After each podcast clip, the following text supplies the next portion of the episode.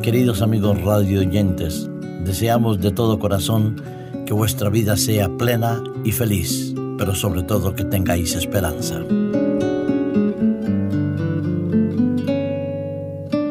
En favor de todos. En los últimos días los medios de comunicación nos han transmitido la tragedia que se está viviendo en Egipto. Las diferentes revueltas que hay los golpes de un lado y de otro han dejado más de 50 muertos, 200 heridos y desde el mes de agosto más de mil fallecidos. Lo cierto es que ni la propaganda estatal, que se repite hasta el hartazgo, ni los canales privados, ni la amplia campaña de arrestos que ha descabezado a los hermanos musulmanes han logrado silenciar el grito desesperado de todos aquellos que piden el regreso de Mohamed Mursi. Por otro lado, los responsables del gobierno actual lo único que desean y lo que dicen desear es mantener la paz, estar en armonía los unos con los otros, pero la plaza de Tahir sigue siendo blindada por el ejército y por la policía. 423 personas han sido arrestadas en las últimas horas ahí.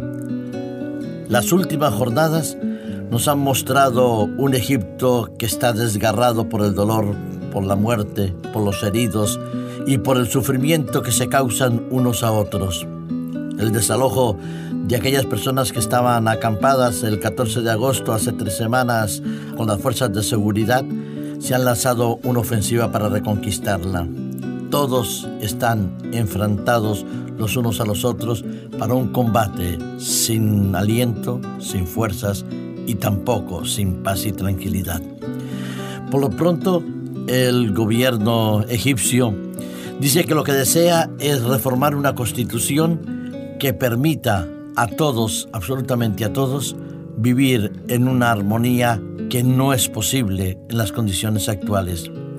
Una de las reformas que se plantea es permitir que en la Constitución no haya ninguna influencia de carácter religioso y que los actos simbólicos manifestados últimamente no tengan el valor que lo habían tenido hasta el presente. En la reforma de la Constitución se desea que el Corán no siga siendo la fuente de la ley y de la legislación civil.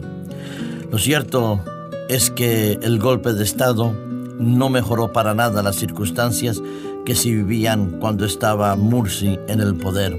Los hermanos musulmanes que informaban últimamente que lo que deseaban era que regresara a él porque es la solución, lo cierto es que cada vez hay más heridos, cada vez hay más conflictos y cada vez hay más dolor.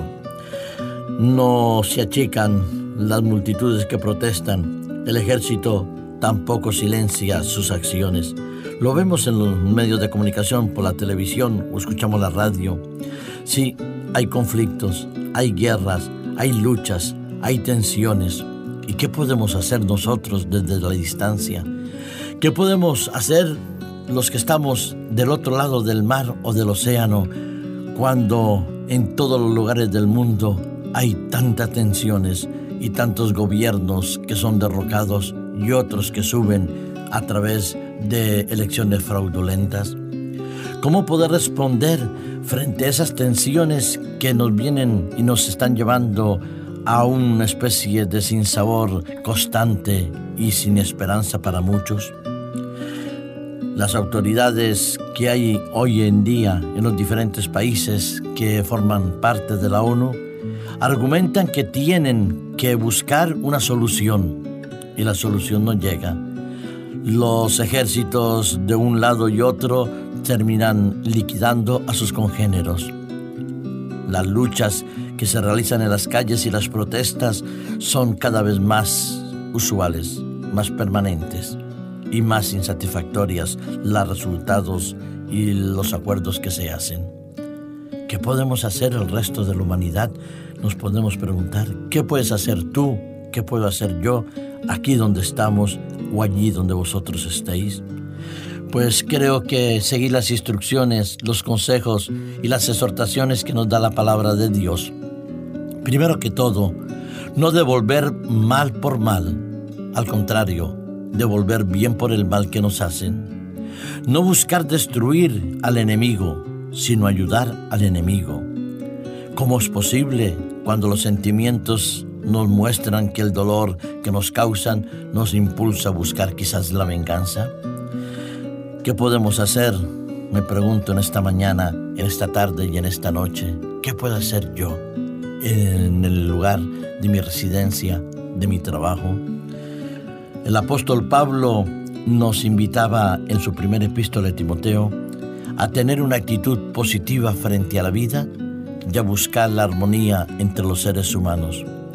No se trata de enviar ejércitos, de enviar comisiones de paz, no se trata de favorecer la compra de armamentos para poder vencer a aquel que nos está atacando, no.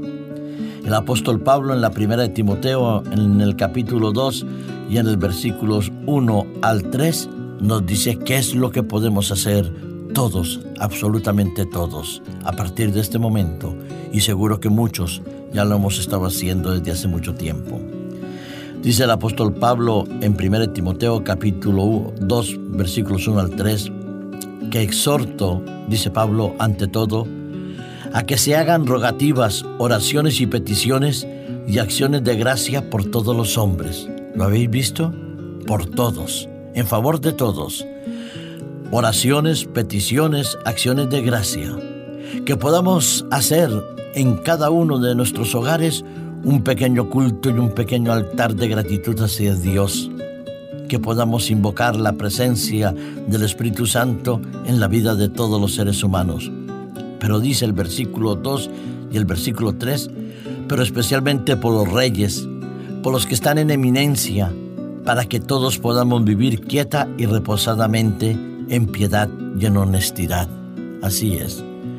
Mientras los gobiernos tratan de poner soluciones desde el punto de vista humano, unas válidas, otras menos válidas, el cristiano debe estar pidiendo que Dios les dé sabiduría a ellos, para que sus acciones, para que sus decisiones, para que los acuerdos, los votos que se hagan en los congresos y en los, parlamentos sean con el propósito de beneficiar a toda la sociedad, para que la piedad y la honestidad se manifiesten. Sí, esto es bueno, dice el versículo 3, y agradable delante de Dios y delante de nuestro Señor Salvador. Cuando hay conflictos en el mundo, no limitemos a criticarlos y a condenarlos. Hagamos lo que dice el apóstol Pablo, oremos para que haya paz y honestidad en todos los gobiernos.